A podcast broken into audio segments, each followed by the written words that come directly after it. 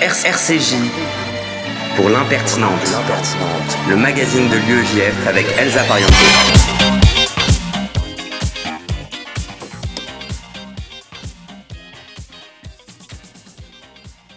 Bonjour à tous et bienvenue dans l'impertinente, l'émission de l'UEJF sur RCJ 94.8 que vous pourrez retrouver sur l'application et même en podcast sur Spotify.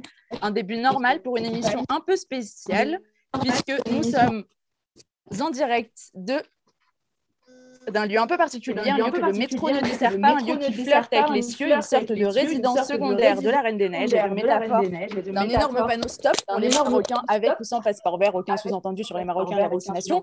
Et oui, vous ne l'aurez pas deviné, sauf à être un fan des stories Insta de l'UEJF ou un parent inquiet. ok, je t'envoie au ski, mais tu vas bien. Nous sommes à Champs-Rousse, station de ski, mais surtout cœur battant des universités d'hiver de l'UEJF. Mais on garde nos repères avec Youssef, Camille, Ruth, Samuel Le Joyeux, bien sûr, et un public déchaîné d'étudiants. Faites du bruit. Oui, ils sont nombreux, testés négatifs, visiblement heureux d'être là avec vous et moi aussi pour traverser via différents chemins notre obsession permanente, l'engagement. Au sommaire ce midi, je recevrai dans un très court instant Jean Baum, journaliste, directeur du Monde des Livres pour son ouvrage Le courage de la nuance. Nous irons ensuite du côté de Nancy discuter avec Nathan Selam, le président de la section UEJF locale. Ce sera alors au tour de Youssef Murciano de prendre le micro pour nous parler de ce qui se passe ici à Champs-Rousse. Camille Fermont nous fera ensuite une histoire du ski sans oublier ses recos culturels. Puis ce sera à Ruth Assedou de nous parler cours ethniques et identité. Et enfin, pour la première fois dans cette émission, l'interview du président de l'UEJF Samuel Lejoyeux, l'impertinente sur RCJ. C'est parti pour une heure. RCJ pour l'impertinente, le magazine de l'UEJF avec Elsa Pariente. En direct de Champs-Rousse, j'ai le plaisir de recevoir Jean Birenbaum. Bonjour.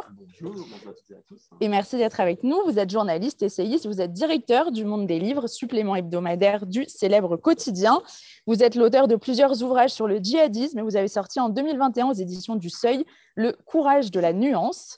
Vous écrivez dans le brouhaha des évidences, il n'y a pas plus radical que la nuance. La nuance, comme ça, euh, spontanément, apparaît comme douce ou tout, du moins une pierre euh, que les conventions sociales ou les poids sociaux auraient poli, pas forcément joliment. Euh, quelle est cette radicalité à laquelle vous faites référence et est-ce qu'elle n'est pas liée à une forme d'exigence au fond? Si, mais pas forcément une exigence intellectuelle ou prise de tête ou politique, etc. Plutôt une exigence vis-à-vis de soi et, et des autres. Je ne sais pas si vous m'entendez, ça va? Et euh, l'idée pour moi, effectivement, c'est de montrer que être nuancé, c'est pas forcément être tiède, être mou, euh, démissionner, et que le doute, c'est pas la dérobade. Qu'au contraire, quand il y a une époque comme celle qu'on vit en ce moment, c'est-à-dire euh, où tout a l'air tellement, euh, tellement dur, tellement. Où le débat est tellement rude, et tellement crispé, tellement durci. En fait, dans ces moments-là, quand tout le monde voit tout en noir et blanc, quand on est au sommet de, de rejoindre un camp, de s'aligner sur un extrémisme ou un autre, etc., ben, dans ces moments-là, il n'y a pas plus radical que la nuance. C'est ce que j'essaie de, de, montrer dans ce petit livre. Pourquoi a-t-on si peur de la critique, comme vous le pointez du doigt Que dit de notre société cette incapacité à dire la vérité alors qu'elle semble érigée en principe suprême ou en tout cas suprêmement revendiqué dans beaucoup de débats politiques notamment.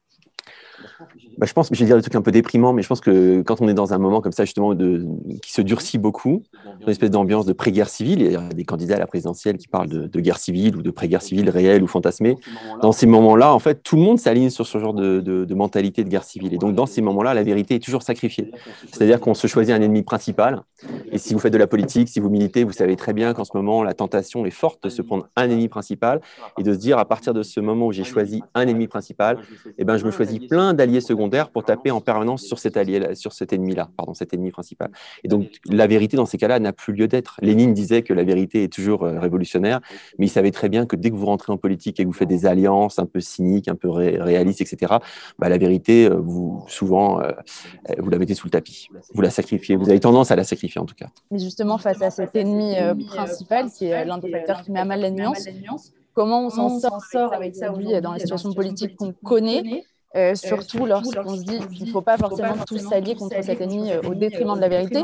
Mais on voit par exemple le Front républicain qui se fissure, enfin, des choses comme ça qui peuvent nous inquiéter et nous inciter à faire bloc face à cet ennemi. Comment concrètement on, se positionne, on met en avant cette nuance face à ce qui représente quand même euh, un danger pour nous bah, je pense qu'une des grandes leçons, enfin vous, vous êtes jeunes, vous avez la chance tous d'être jeunes, tous et toutes, et je pense qu'une des grandes leçons du XXe siècle, euh, avec les totalitarismes, le nazisme, le stalinisme, etc., c'est que tous les jeunes qui se sont engagés dans des causes qu'ils trouvaient justes, parce qu'il y a mille raisons d'être révoltés, d'être en colère, de se battre politiquement, etc., tous les jeunes qui se sont engagés dans des causes qu'ils trouvaient justes et qui, à un moment donné, parce qu'ils trouvaient ces causes justes et qui s'engageaient radicalement dans ces causes, eh bien, euh, ont, eu l'impression qu'ils devaient sacrifier une partie de la vérité, justement, ou occulter une partie du réel pour, euh, au service de cette cause, en fait, tous, ils se sont cassés la gueule, tous, ils, en fait, ils ont vu que c'était euh, une impasse. Et une des grandes leçons du XXe siècle, c'est qu'il n'y a, il y a aucune cause qui est assez juste, assez belle, assez haute, assez désirable pour que, en son nom, on sacrifie une partie de la vérité ou qu'on s'allie avec des gens avec lesquels on n'est pas du tout d'accord. Ça, il n'y a aucune cause qui mérite qu'on devienne cynique euh, et que finalement on perde de vue euh, la justice et euh, les belles idées pour lesquelles on se bat. Vous insistez justement sur une expression qui est faire le jeu de, dans le contexte de la guerre d'Espagne, en vous appuyant sur Bernanos, Camus et Orwell notamment. cette expression, donc la forte résonance qu'on peut voir facilement. Euh, par rapport à vos ouvrages précédents, parler d'immigration, est-ce que c'est faire le jeu de l'extrême droite ou parler euh, de djihadisme par rapport à ce que vous avez pu écrire euh, dans, vos autres livres bah, Je crois qu'on y reviendra ce soir, effectivement, parce qu'on a un débat un peu sur ces thématiques ce soir en fait, à chaque, les gens que je prends, parce que ça a l'air d'être des gens qui, appartiennent au patrimoine, etc., mais j'essaie de montrer que c'est des gens qui tous ont traversé des moments très durs du XXe siècle, les guerres coloniales, la Seconde Guerre mondiale, la résistance, des choses comme ça, et qui tous et toutes, en fait, ont eu l'air d'être tout mous au moment où ils prenaient position, mais en fait, ils étaient les seuls d'écrire le réel tel qu'il est dans ses contradictions, etc., et pas de se laisser attraper par tel ou tel camp euh, dogmatique ou violent, etc. Et en fait, effectivement, toutes et tous se sont retrouvés, parce qu'ils avaient cette position très dure, en même temps très juste, ils se sont retrouvés euh, accusés de faire le jeu de l'ennemi. voyez si je prends quelqu'un comme Orwell, George Orwell, l'auteur de 1984, ou de La ferme des animaux, bah, il se bat sur le front de la guerre d'Espagne, un fusil à la main pour le socialisme, aux côtés des anarchistes, etc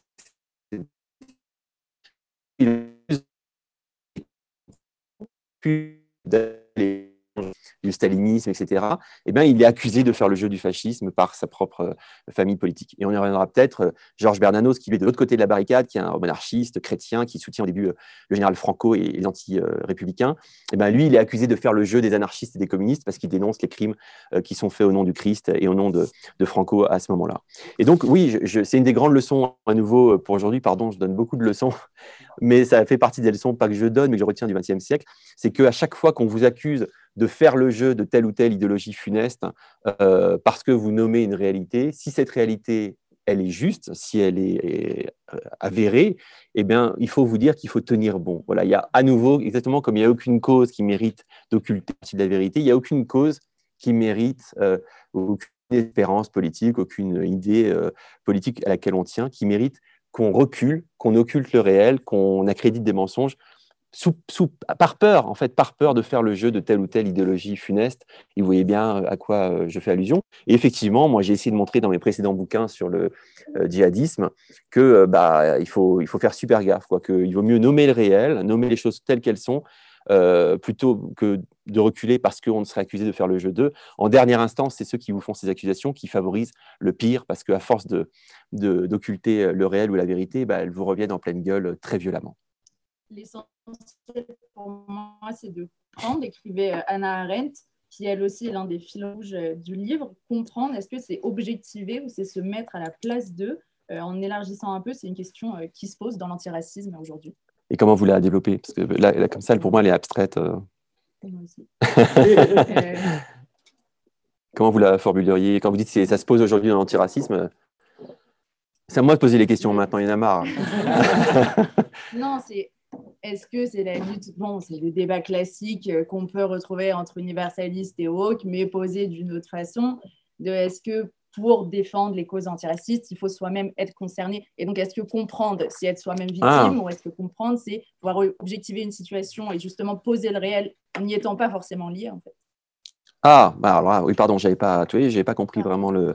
Bah, en fait, euh, je pense que c'est terrible euh, aujourd'hui ce qui est en train de se passer dans une partie du mouvement antiraciste ou etc. L'idée qu'il faudrait être femme pour être féministe, qu'il faudrait être homosexuel pour lutter contre l'homophobie, qu'il faudrait être juif pour lutter contre l'antisémitisme, qu'il faudrait être musulman pour lutter contre la haine des musulmans, etc. Ça, c'est atroce. Et d'ailleurs, les, si vous réclamez d'un certain niveau à l'université juif, bah, vous savez très bien qu'il y a toute une partie des, des, rescapés de la Shoah qui ont à nouveau enseignement de ce qu'ils avaient vécu que il fallait qu'ils soient des, ce que appelait des rescapés universels. Nous sommes des rescapés de l'universel, disait-il. Et donc, c'est parce qu'on a vécu ce qu'on a vécu qu'on va se jeter à corps perdu dans la défense de l'universel. Et donc, forcément, qu'on va défendre les opprimés, qu'ils soient, quelle que soit leur couleur, leur orientation sexuelle, etc. Après, ça ne veut pas dire qu'il faut tenir bon sur sa identité. Mais en je trouve, enfin, je, pense qu'on est d'accord là-dessus, euh, tous les combats euh, politiques justes et beaux et, forts, ils ont concerné à la fois des gens qui se battent dans leur chair une oppression et qui donc qui voulaient la refuser et, rejoindre une sorte d'émancipation, et aussi parce que ces gens-là ont toujours été rejoints par des camarades, des collègues de toutes les couleurs, de, tous les, horizons, qui, euh, évidemment, rien de ce qui m'est humain n'est étranger, disaient les philosophes du XVIIIe siècle. évidemment, tout combat universaliste digne de ce nom fait que vous, vous partez d'une identité précise et vous la faites rayonner au maximum pour que tout le monde puisse rejoindre votre combat. Votre souhait euh, via ce livre, justement, parlant de rayonnement, c'est de faire rayonner, je cite, le désir obstiné de faire face, de se tenir bien. Et euh, ça rejoint bien le, thème de ces universités diverses qui est, euh, en effet, d'être face à face. faire face à soi et à l'autre, est-ce que c'est ça, selon vous, la clé d'un engagement à la fois sain et porteur? Oui, tout à fait. D'ailleurs, au deux sens du terme, je ne sais pas si vous m'entendez dans le fond, ça va vous? Au deux sens du terme, faire face, ça veut dire à la fois au sens dur, au sens dur du terme, c'est-à-dire faire face, affronter. Je pense que on doit dans le, dans le combat politique et dans la, même dans l'amitié, on doit une certaine franchise. C'est un des grands sujets de, mon bouquin. Moi, je, je, suis pour une tendre frontalité. Je pense qu'il n'y a rien de pire que la focuterie généralisée. Je pense que c'est beaucoup plus violent d'être focus et hypocrite et de ne pas dire les choses que de les dire en toute amitié.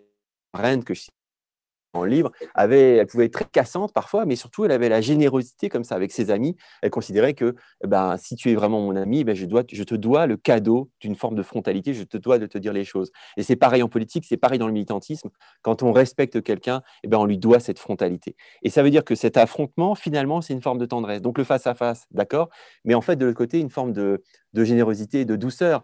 Je parlais de Lévinas tout à l'heure, vous savez que c'est un des grands intellectuel juif, mais bien au-delà, il a beaucoup compté. Ben, Lévinas parle du visage pour lui, le début et la fin. Euh, vous connaissez ces passages de Lévinas magnifiques où il explique que toute politique, toute promesse, toute justice commence par la rencontre avec le visage de l'autre. Et il a une phrase très belle, il dit, euh, dès que nous sommes deux, nous sommes trois. C'est-à-dire, dès que vous êtes face au visage de l'autre, il y a tout de suite une autre instance qui intervient. Ça peut être Dieu, ça peut être la morale, ça peut être la politique, ça peut être le symbolique, ça peut être l'être, ce que vous voulez. Mais dès qu'on est deux, il y a deux visages qui se rencontrent. Et donc, d'emblée, il y a une tierce force qui s'installe. Et cette rencontre visage de l'autre, hein, l'idée qu'il faut eh bien, être franc avec l'autre, en même temps l'accueillir dans la justice et la promesse, bah, c'est le début de toute politique et de, tout engagement humain au sens digne, de, au sens propre. c'est vrai que ce n'est pas ce qu'on voit nécessairement dans, dans les débats politiques aujourd'hui. Et, euh, vous citez ou vous mettez en avant euh, une pensée d'Orwell selon laquelle euh, admettre que le camp adverse peut avoir raison, ça nous paraît déjà énorme, mais ce, ce serait déjà bien peut-être dans cette situation. pourquoi c'est ça paraît en tout cas inenvisageable aujourd'hui? Et vous parlez beaucoup aussi du rôle des réseaux sociaux là-dedans. Oui, bah Orwell, il disait comme Albert Camus d'ailleurs. Camus faisait deux reproches principaux aux intellectuels un peu doctrinaires. Il pensait surtout aux intellectuels communistes à l'époque, mais pas seulement. Il leur faisait deux reproches. Il disait Vous avez tendance à toujours mettre entre la vie et les êtres humains des volumes entiers euh, de bibliothèques, et notamment de Karl Marx. Et non, il faut quand même être dans la vie. Vous parliez de l'empathie tout à l'heure. Bah oui, comprendre, etc. C'est pas seulement, oui, il faut lire, etc. Mais il faut aussi être capable de rencontrer donc le visage de l'autre. Et le deuxième reproche qu'il faisait, c'était effectivement de ne pas, de pas admettre un seul instant, de ne pas être capable d'admettre que l'autre, non seulement l'adversaire, mais aussi l'ennemi, parfois, peut avoir raison sur tel ou tel point.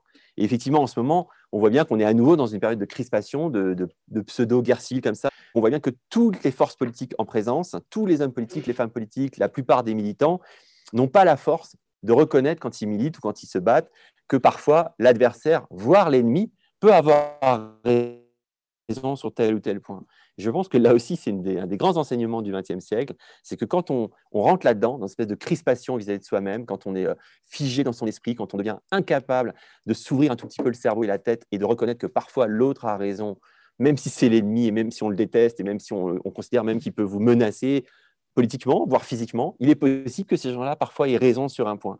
Et être capable de le reconnaître, bah, ce n'est pas du tout une vulnérabilité, ce n'est pas du tout euh, une faiblesse, hein. c'est à nouveau sur le moyen et le court terme, eh ben, une force euh, immense.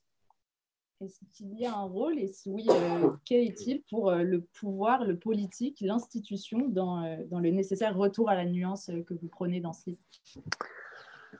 Il est immense.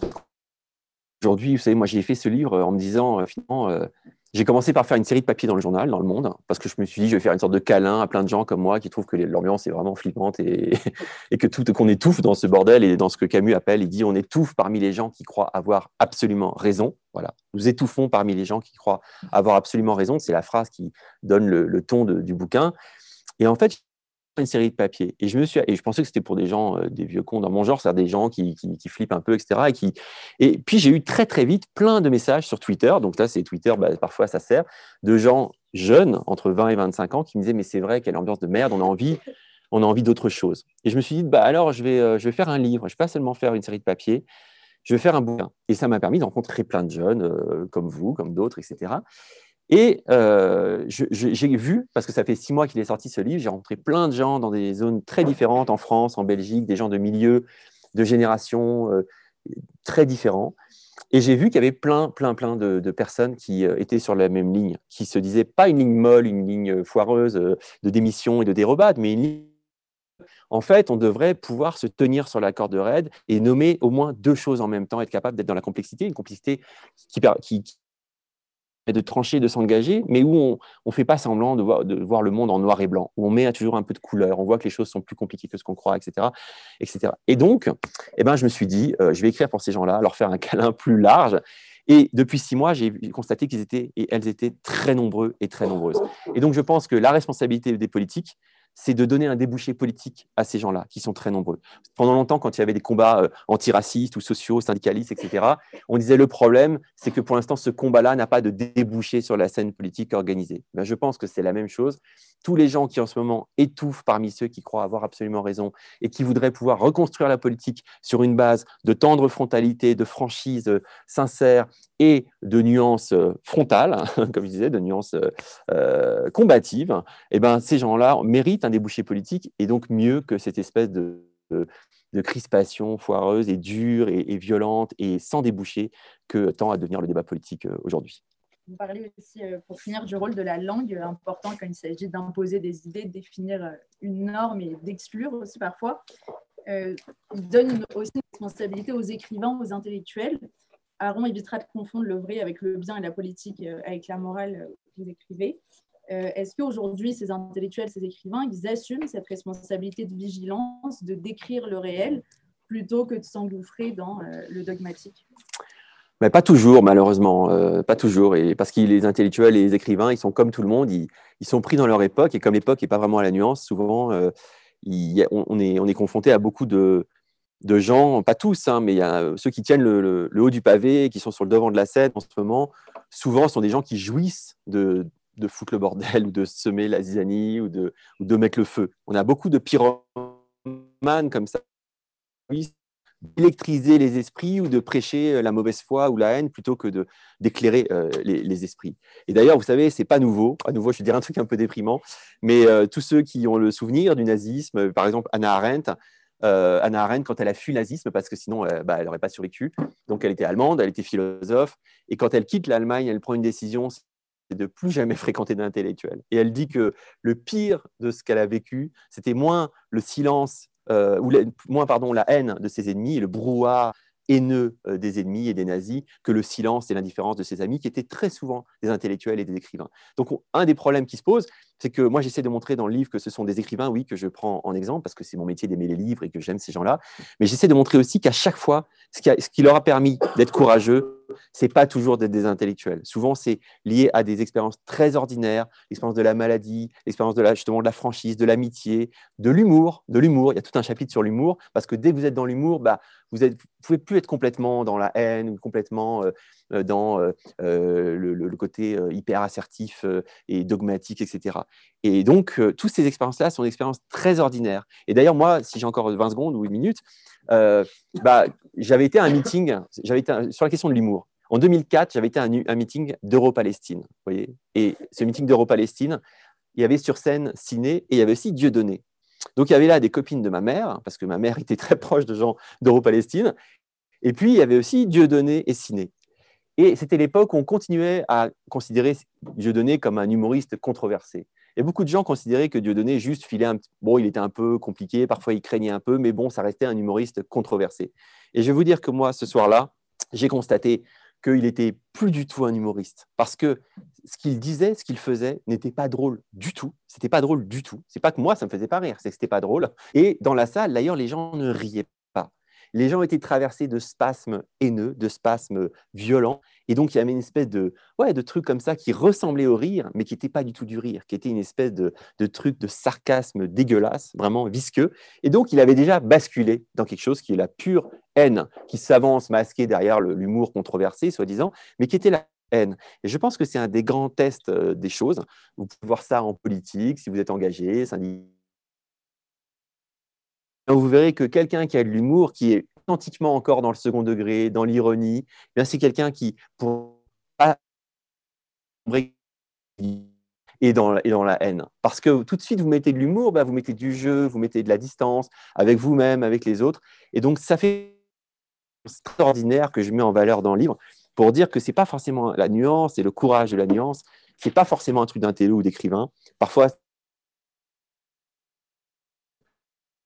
de masquer les mensonges de leur propre camp. Et donc, souvent, et enfin parfois et même trop souvent, euh, le courage de la nuance n'est pas le fait des intellectuels ou des écrivains. Merci beaucoup, Jean-Pierre Baum. Je rappelle le titre de votre livre, c'est Le courage de la nuance aux éditions du Seuil. Merci à vous. Merci.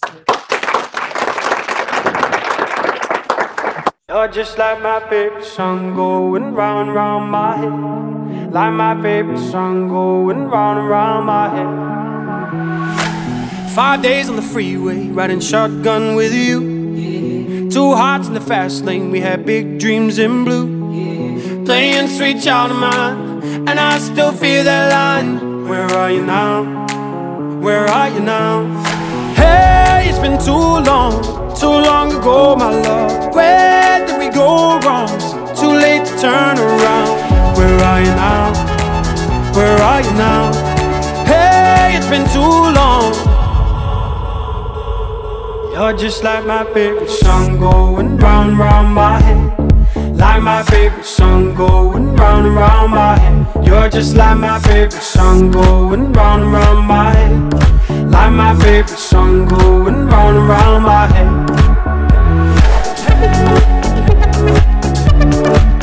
head.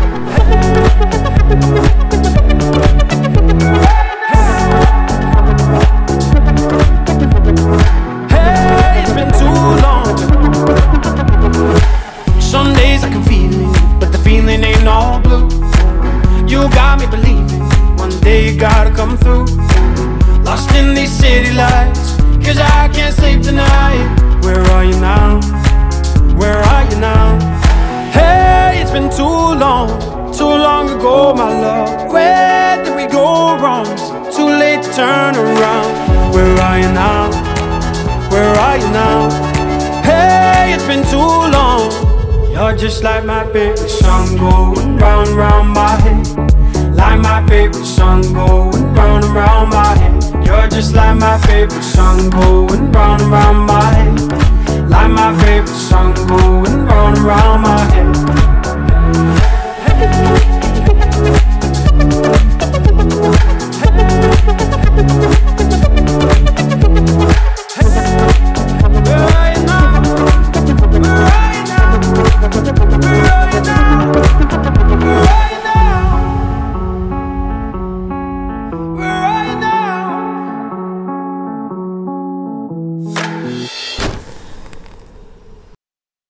Universités d'hiver des militants des présidents de section de toute la France. Nathan Selam, salut.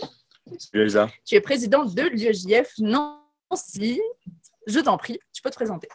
Alors, merci pour la question. Donc, je m'appelle Nathan, j'ai 22 ans. Je suis diplômé d'un BTS commercial et actuellement, je suis président de l'UEJF Nancy euh, pour cette année. Donc, j'étais déjà membre du bureau de Nancy euh, pendant deux ans durant le mandat de Dror Samoun en tant que responsable événementiel. Et j'ai décidé de reprendre de président de section, car malheureusement, avec le Covid, on n'a pas pu organiser d'événements pendant un moment. Et j'avais donc ce sentiment de ne pas avoir été jusqu'au bout de ce que je pouvais donner pour les étudiants de Nancy. Et quels ont été euh, vos projets déjà réalisés depuis le début de ce mandat et quels sont vos projets euh, pour l'avenir? Alors, depuis l'élection du nouveau bureau, donc euh, pendant les fêtes de Soukot, on a déjà mis en place un grand nombre d'événements, comme par exemple des after-work, afin de se retrouver tous ensemble autour d'un verre. Euh, des bowling et des Shabbats pleins. Et pour la suite euh, de, ces, de, cette année, on va également, on a également pas mal de projets à venir. On va faire des laser games, paintball, acrobranche, soirée casino, un Shabbat plein avec euh, l'UEJF de Lille et de Strasbourg et un gala pour Purim. On est également en train de créer une salle réservée aux étudiants avec un espace salon et un espace billard et baby-foot afin que les étudiants puissent venir comme bon leur semble pour se retrouver et s'amuser. Et bien évidemment, on souhaite aussi organiser un événement sur le devoir de mémoire en organisant à la fac de droit de Nancy une conférence avec un rescapé de la Shoah. Pour l'instant, rien n'est fait, mais c'est un projet que l'on souhaite euh, réaliser. Super. Et est-ce que tu peux me parler aussi de, bon, si ça a commencé hier, de ces universités euh, d'hiver pour toi? Alors pour ma part, c'est la première fois que j'assiste à un événement national UEGF comme celui-ci. Et je trouve que c'est une immense opportunité pour toutes les personnes présentes de faire des rencontres, de skier évidemment parce qu'on profite de la montagne, de s'amuser, mais aussi d'apprendre beaucoup de choses grâce aux intervenants que nous aurons la chance d'écouter tout au long de cette semaine. Merci beaucoup, Nathan. Merci à toi et merci au Bureau national pour tout ce qu'ils font et j'en profite pour. Et on continue tout de suite avec notre essentiel. International de l'UEJF. Évidemment, euh, comment ces questions Alors, je commence mes questions en page 3, ma chère, pour que tu puisses les avoir les deux. Alors, Youssef, un chameau des neiges Attends, bah attends, attends, il faut d'abord que je commence. ok, bonjour à tous. Bonjour à tous, je suis extrêmement heureux d'être ici devant vous tous. Nous sommes le 20 décembre et comme tous les 20 décembre depuis plusieurs années, je suis aux universités d'hiver de l'UEGF et content comme un chameau des neiges. Est-ce qu'on peut applaudir s'il vous plaît?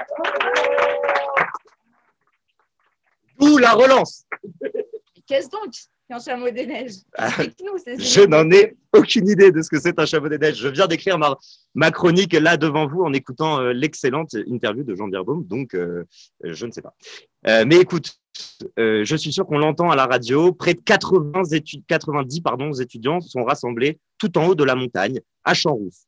des formateurs sont prêts à tout pour nous amener plus loin, pour nous faire nous dépasser dans des ateliers exceptionnels où identité juive se mêle à l'analyse de l'actualité politique, des intervenants dingues également, de prestige, comme on a l'habitude de dire ici, pour nous donner du fond, nous faire prendre du recul et nous préparer à la rentrée, à l'élection qui arrive, à tout, à la vie. Euh, voilà. Ah, mais on a donc eu un, aperçu de ces intervenants avec l'interview euh, de Jean-Pierre Baum, mais qui a-t-il d'autres de prévu? Eh bien, écoute, Marilyn Maezo, philosophe camusienne, qui nous rejoindra Dominique Sopo, président de SOS Racisme, qui, je l'espère, vous écoute euh, du fond de la salle. Non, je ne sais pas. Frédéric Ancel, géopolitologue, professeur, spécialiste du Moyen-Orient et d'Israël, tout ce qu'on aime. Mohamed Sifawi, journaliste de l'extrême, franco-algérien, longtemps infiltré en milieu djihadiste. Jean-Yves Camus, spécialiste, que dis-je, expert, que dis-je, grand Manitou, professionnel de l'extrême droite. Éric Alimi, rédacteur en chef de RFM, et énormément d'autres intervenants qui nous rejoindront petit à petit. Ok, que, des gens bien, j'ai compris. Mais euh, pour parler de quoi, en fait, c'est quoi le thème de ces unives Eh bien, écoute, là où euh, ma chronique s'arrête, mais en freestyle. Ces unives, pour parler, et vous l'avez pris avec l'interview de Jean Bierbaum, c'est pour parler euh, d'un espace où on peut discuter enfin, se rencontrer pour pouvoir parler, se confronter, être face à face, face à nous sans se déchirer et, et, être dans une construction collective plutôt que dans une volonté de faire tout petit, de nos petites affaires tout seul. Voilà. Merci beaucoup, Youssef. Et on se retrouve après une deuxième chanson. C'est Whatty by Night de Section d'Assaut. Ouais, moi aussi, j'étais au lycée. Hein, ouais, ouais.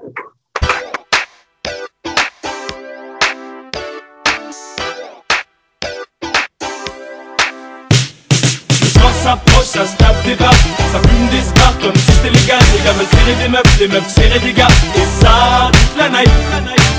Les soirées de samedi soir, quelquefois samedi soir pour quelques billets de sang, ça part en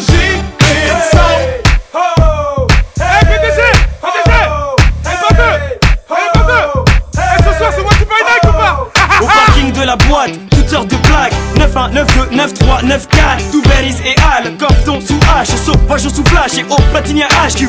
Eh, mais y'a même les gens du 7-7, Wati Bronx, wesh à mettre quand tu veux, on ça. Des ghost tap, un tissage vol, pendant que mon gars Jerry se met bien sous alcool. Moi je danse le milliard dès que ça sonne un peu funky. Si elle me demande si j'ai le mi-père, je lui réponds cash, fuck you! Et c'est souvent sur un bête de son, que souvent dans la te bois y'a une grosse flaque de sang. J'ai vu une date pas partir au ralenti, ça s'insulte, ça se bouscule, ça s'appelle la galanterie. Et mon gars sur 100 tape, lui est dans ses bails. Attends, non, je crois que die. un bête de style, que des balles me filent. T'es mal à bête de fil ou les boules défilent. Ici les samedis soirs, joue à face ou pile. Embrouille histoire, si t'as pas trop de fait que ça pique. Putain, je suis rabat Je sais plus où je me trouve. C'est la loge, les chiottes, la cour ou la douche. Des cheveux longs, des cheveux courts. J'accoste ou je cours. Elle est grosse, oh my god, pas moyen de faire la cour. Le soir s'approche, ça se tape des barres, ça fume des spars comme si c'était légal. Les gars veulent serrer des meufs, les meufs serrer des gars. Et ça, toute la night.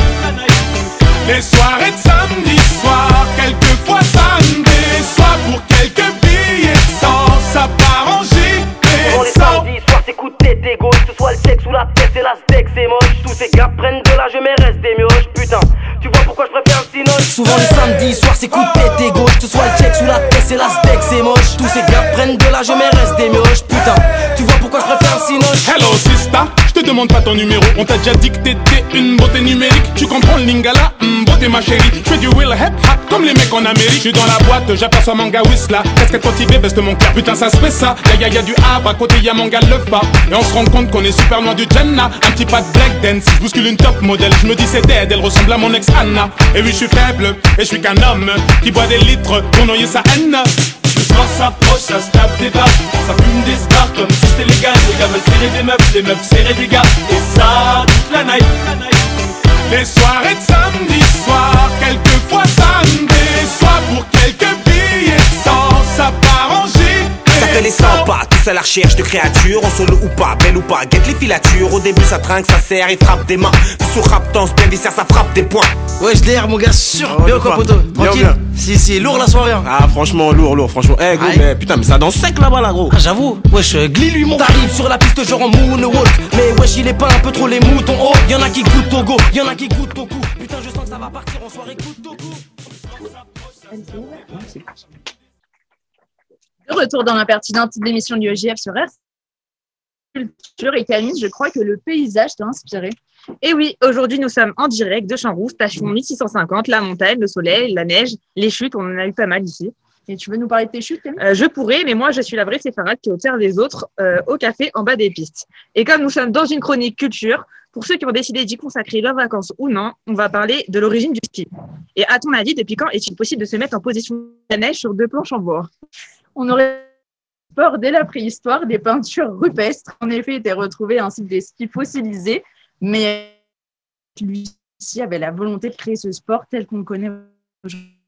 Et oui, et tout n'était pas tout blanc comme neige au départ. En effet, le lieu d'origine du ski reste sujet à controverse, euh, car certains scientifiques estiment que la pratique est née euh, en Scandinavie, d'autres qu'elle est apparue dans les régions montagneuses d'Asie centrale, plus précisément de l'Altaï, et certains ont estimé, donc ils ont fait un mix, et ont dit que le ski a été inventé par le peuple de l'Altaï et a été importé en Scandinavie.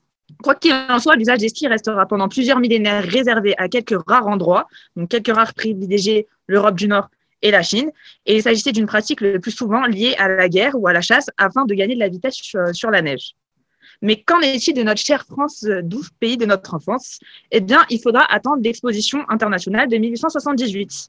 Et pour la petite anecdote, l'alpiniste grenoblois Henri Duhamel découvre ces longues planches en bois euh, qu'un exposant euh, lui recommande pour se déplacer sur la neige. Et il sera le premier à essayer le ski en France, ici même, à Champs-Rousse, en 1879. Et en 1900, l'armée euh, importe la pratique du ski en France afin de favoriser les contrôles de l'espace alpin à la frontière franco-italienne. Et la Fédération française de ski a été créée en 1924 avec les euh, Jeux olympiques qui se sont déroulés à Chamonix. Comme quoi, euh, tout nous ramène à Grenoble. Et sinon, pas d'autres petits tips pour ceux qui sont pas au ski? Ah bah si, il vous reste plus qu'à regarder la première étoile où les bronzés font du ski. Bien sûr, je rigole. Euh, les débuts de l'année sera encore sous le signe de la culture. Je vous donne quelques petits tips à faire à la rentrée. Avant, afin de célébrer euh, les 60 ans de son défilé originel, la Fondation Pierre Berger, Yves Saint-Laurent, a dévoilé les contours d'une énorme euh, exposition réunissant six expositions passées du 29 janvier au 15 mai 2022. L'idée est avant tout de mettre en lumière l'importance de l'art et certaines œuvres dans les créations des grands couturiers. Et pour cette occasion, le musée Saint-Laurent va rouvrir ses portes après 17 ans de fermeture. Euh, autre exclusivité, petit tip, c'est Camille, c'est gratuit et c'est cadeau. Pour l'année 2022 et pour les moins de 28 ans, l'Opéra de Paris met en place un tarif de 10 euros pour les représentations euh, à l'Opéra. Donc, euh, allez-y. Et enfin, euh, côté petite brique de couleur, Lego s'invite au musée de l'air et de l'espace pour une expo passionnante sur la conquête spatiale qui s'intitule Vers la Lune et au-delà, d'un astronaute à taille humaine à la fusée Saturn V des missions d'Apollo. L'exposition raconte le patrimoine aéronautique et spatial à travers une trentaine de sculptures. Et pour la dernière petite information, et après je m'arrête, selon une très sérieuse étude, euh, menée par l'École supérieure d'économie, investir dans les Lego serait désormais plus intéressant qu'investir dans l'or ou le vin. Donc voilà.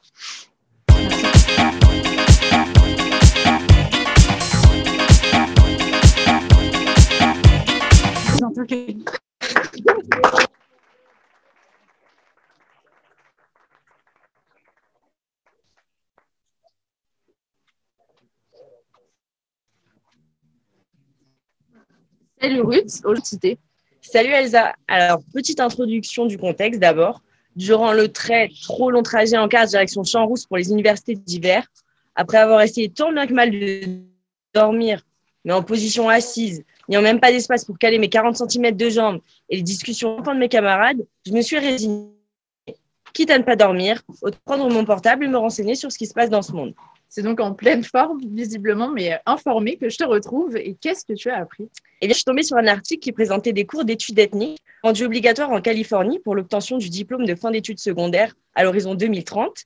Et en cette période de pré-campagne électorale dans l'Hexagone, où des candidats s'appliquent à expliquer ce qu'est qu'être français, je pense à Valérie Pécresse par exemple, pour laquelle c'est avoir un sapin de Noël, manger du foie gras, voter à l'élection de Miss France et aimer le Tour de France, bah, cela m'a, en plus de m'avoir appris que je n'étais pas française, intriguée. Durant ces cours d'études ethniques aux États-Unis, donc, on discute de la façon dont l'identité peut être définie par l'origine raciale et ethnique. On regarde des vidéos et on parcourt des articles sur la population autochtone du pays, et notamment sur le fait que de nombreuses mascottes d'équipes sportives s'inspirent de leur culture. J'imagine que ces cours ne sont pas forcément bien reçus de la part de tout le monde. En effet, Elsa, ces cours sont attaqués par des conservateurs et des militants d'extrême droite opposés à la théorie critique de la race, courant de pensée universitaire qui étudie la façon dont le racisme reste ancré dans les institutions, les politiques et la législation américaine. Et en Californie aussi, ces détracteurs envahissent les réunions des conseils d'établissement. La question de l'identité nationale, très présente.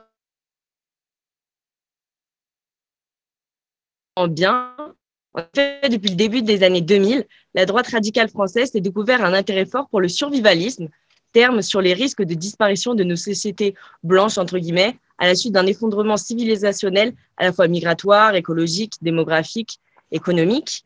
En fait, les États-Unis ont vu durant la guerre froide l'essor de milices qui sont des mouvements paramilitaires, survivalistes, anticommunistes, anarchistes et ouvertement racistes. Et ici en France, moins de rimes en is, mais différents groupes constitués en structures communautaires de et de à la guerre et à la reconquête territoriale. Cette reconquête devait se faire à partir de zones rurales libérées, ce qu'on appelle les bases autonomes durables, BAD. Donc euh, l'acronyme se suffit, l'acronyme se suffit à lui-même. L'extrême droite distingue plusieurs niveaux de BAD, dont le dernier consiste à mettre en place des communautés autarciques sur le modèle des groupes extrémistes de droite états-uniens fondés durant la guerre froide. Et euh, quelles sont précisément les théories qui sont à l'origine de ces structures françaises? Bah, Ces thématiques se sont développées dans notre pays à travers les livres de Guillaume Fay, avec le plus important, l'immigration. Il s'agit selon lui de combattre l'ennemi principal composé des masses halogènes qui colonisent l'Europe et de l'islam. L'immigration est vue comme une colonisation inversée, comme une substitution de population. De fait, depuis le milieu des années 90, les militants de l'extrême droite la plus identitaire reprennent l'idée selon laquelle nous serions les victimes d'un génocide lent commis insidieusement par une immigration, colonisation, devant mener à une substitution ethnique. La population autochtone européenne, pour ne pas dire blanche, serait remplacée à long terme par une population d'origine extra-européenne à la culture différente. C'est l'idée devenue bah, tristement presque banale de grands remplacements popularisés par l'écrivain Renaud Camus et véhiculés aujourd'hui par euh, Éric Zemmour et d'autres. Et pour conclure, bien que tous les survivalistes ne sont pas dans une mouvance raciste, on constate la banalisation d'une parole ouvertement raciste, anxiogène, avec une vision apocalyptique de notre futur proche, faisant partie d'un militantisme identitaire marqué. Merci beaucoup, Ruth. On se revoit vite. Et peut-être juste une petite question. Si demain, dans ta fac, toi, il y a un cours ethnique qui, qui se déclare, est-ce que euh, tu l'appréhendes? Est-ce que tu irais? Comment tu le perçois? Sur le concept, j'irai. Euh, je vois pas de raison de l'appréhender, juste pour savoir comment l'histoire de la France est transmise. Et euh, ensuite, je ferai ma propre analyse et je verrai s'il y a quelque chose sur lequel il faut s'alarmer. Si, par exemple, il y a tout un côté euh, iconoclaste, on va chercher à supprimer des parties de l'histoire et à en transmettre qu'une partie. Et euh, pour peut-être, donc, euh, pour montrer que.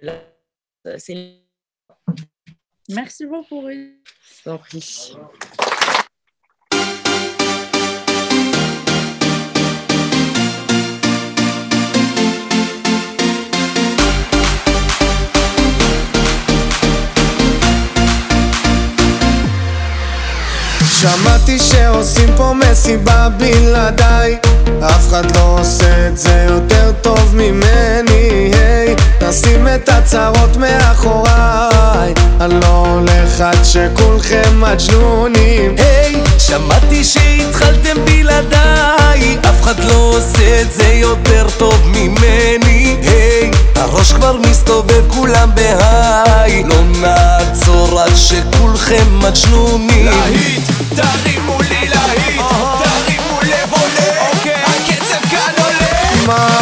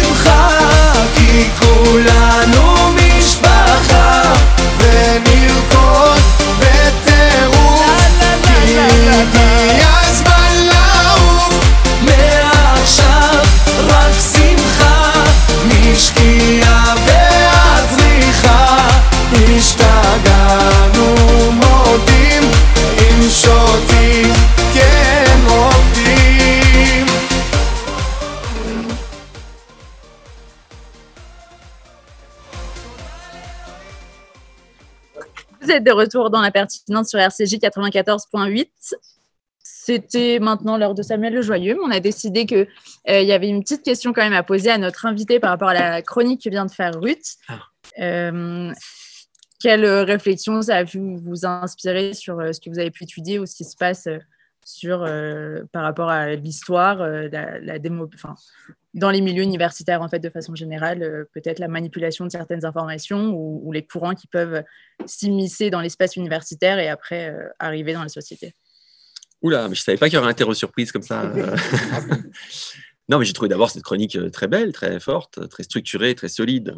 Et en plus, la réponse ensuite à la question que vous lui avez posée, une réponse nuancée. J'irai voir, j'irai me faire mon avis, j'irai me faire mon opinion. Et à partir de là, je verrai s'il y a matière à appréhender, voire à agir, à se révolter politiquement. Enfin, je ne sais pas si je vous ai bien comprise. Mais euh, ensuite, bon, bah, c'est un très très vaste euh, champ de questions entier que vous posez là.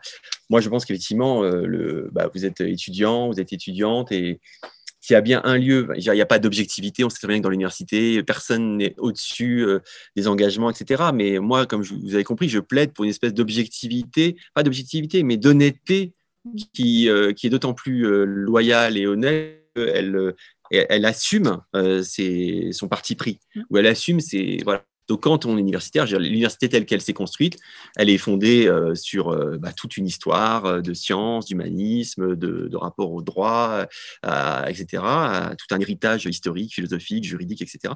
Et les savoirs tels qu'ils ont été construits, bah, ils ne sont pas, ils sont pas au-dessus de, tout, mais ils, ont, ils sont le résultat de toute une histoire et donc de, de, de, conflits. Et donc, il faut quelque part leur faire confiance parce qu'on est dans des démocraties. Et le savoir en démocratie, c'est pas le savoir en, société totalitaire. Il y a beaucoup de gens aujourd'hui qui essaient de faire comme si euh, on vivait euh, pareil euh, sous Poutine, sous, en Biélorussie ou en France et que les étudiants vivaient la même chose. On sait très bien que non. Parce que, pourquoi? Parce que quelque part, eh bien, la nuance, même s'il y a des choses qui vont pas, bien sûr, il y a des choses qui vont pas dans les universités comme dans la démocratie occidentale, mais ça veut dire qu'à chaque fois, tout a été construit en faisant de la démocratie, c'est-à-dire du doute et de la vulnérabilité, le cœur des choses. Donc les savoirs se construisent à la fois dans une forme de solidité, de rigueur et en même temps en permanence de suspicion, de doute, de pluralisme.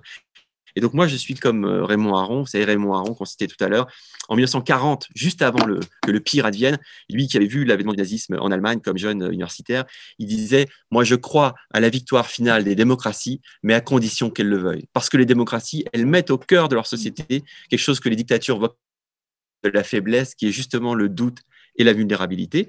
Mais Raymond Aron considérait qu'en dernière instance, en dernier ressort, à la fin des fins, ça permettrait aux démocraties de vaincre. Bah, c'est vaguement ce qui est passé. Je pense aux savoirs universitaires tels qu'ils sont, nourrir le pluralisme, le débat, pas des euh, tout comme ça, mais dans l'esprit critique. Et donner le cadeau, comme on faisait le cadeau tout à l'heure à un ami d'un rapport frontal à ce qu'il dit, eh bien, faire le cadeau à l'université et à vos professeurs d'une confiance euh, critique à ce qu'il raconte et donc euh, apporter votre pierre euh, à cet édifice. Pardon pour cette réponse interminable et atroce. Foncièrement intéressante et enrichissante pour nous. Merci beaucoup. Merci à vous pour cette, cet équilibre et cette nuance qui nous enrichissent beaucoup. Et on accueille tout de suite Samuel Lejoyeux, président de l'UEJF. Salut Elsa, salut à tous.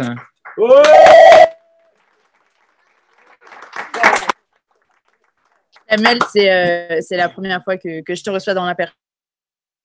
Je, ne jouerai pas le rôle faussement trompeur euh, du vouvoiement.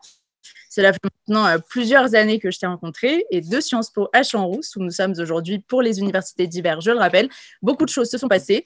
ce sont aujourd'hui tes premières universités d'hiver en tant que président. Quelle en est ta vision? Les universités d'hiver, euh, c'est un moment absolument incroyable. Euh, je suis extrêmement content. vous ne le voyez pas à la radio, évidemment, mais moi, je le vois. Vous pouvez le voir sur les réseaux sociaux de l'UEJF.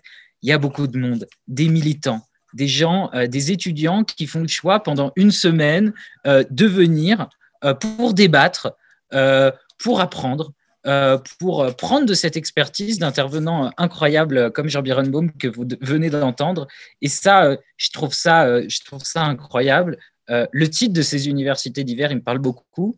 face à face, panim el panim, c'est vraiment ça. C'est vraiment l'idée de pouvoir, et je pense que c'est profondément ça l'UEJF, se parler, débattre à l'heure où la haine et l'absence de nuances, justement, euh, prend trop souvent le pas. Sinon, euh, de façon plus euh, générale en France, quelle est l'ambiance dans les facs depuis la rentrée et quels combats et accompagnements ont déjà pu être identifiés? Les combats, ils sont nombreux. Et ce que je viens de dire sur l'absence de nuances, ça se retrouve dans les universités. Évidemment, on part toujours de là.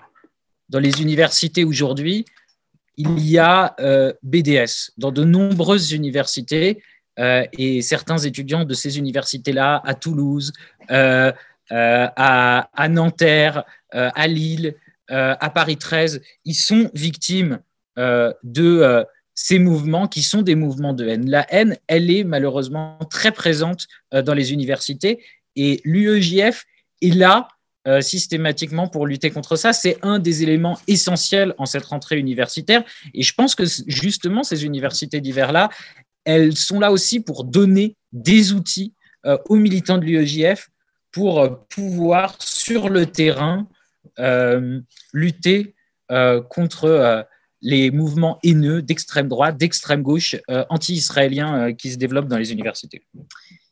Un procès contre euh, Twitter se déroulait il y a une dizaine de jours à peu près. quel rôle de l'IOJF et quelle issue? Une issue positive, forcément. forcément. non, donc effectivement, vous avez, vous l'avez peut-être suivi, l'UEJF est encore une fois, ce n'est pas la première fois, en procès contre Twitter euh, mes prédécesseurs lors des, lors des précédents mandats, euh, depuis même 1997, euh, ont mené un combat sans relâche contre la haine sur Internet, d'abord contre les plateformes Internet, contre Yahoo et contre Twitter, l'affaire Un bon juif, évidemment, où pour la première fois Twitter avait été condamné en justice, c'était par l'UEJF. Et aujourd'hui, euh, nous avions fait un testing lors du premier confinement avec des militants de l'UEJF, de SOS Racisme euh, et de SOS Homophobie, qui avaient montré une, euh, que les lacunes de modération de Twitter étaient encore extrêmement présentes. Donc nous avons décidé, avec nos partenaires, avec nos avocats, de porter plainte contre Twitter pour leur demander une chose simple on se dit, nous voyons les conséquences de leur absence de modération. C'est la haine qui se développe, c'est notamment l'antisémitisme qui se développe et qui va ensuite dans le monde réel. Et cet antisémitisme-là, il naît aussi de la parole de haine sur Twitter qui n'est pas modérée et qui devient autorisée dans la société. Donc nous voyons les ravages de, euh, l'absence de modération de Twitter. Mais quelles en sont les causes? Pourquoi Twitter ne modère pas? Quel est le nombre de modérateurs de Twitter? Quel est le nombre de modérateurs francophones? Quelles sont leurs formations? Où ils sont situés? Quels sont les algorithmes utilisés? Je pense qu'en tant qu'utilisateur d'Internet, en tant qu'association, on doit euh, savoir ça. Et donc, euh, il y a eu un procès. En première instance, nous avons gagné. Euh, il y a eu l'audience en appel, effectivement, le 9 décembre dernier. et nous attendons pour le 20 janvier le verdict qui nous, en sommes sûrs, sera positif. Merci beaucoup, Samuel.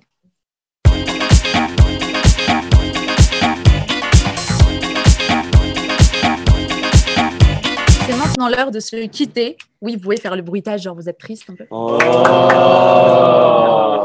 C'était un vrai plaisir de partager cette émission avec vous. Un grand merci à tous, invités, chroniqueurs et à Daniel pour la réalisation de cette émission en direct de la montagne et à notre premier public et non des moindres. On se retrouve très vite de bonne humeur révoltée et impertinente. D'ici là, retrouvez l'émission en podcast sur l'application et la suite des programmes d'RCJ à partir de 23h. RCJ pour l'impertinente, le magazine de l'UEJF avec Elsa Pariente.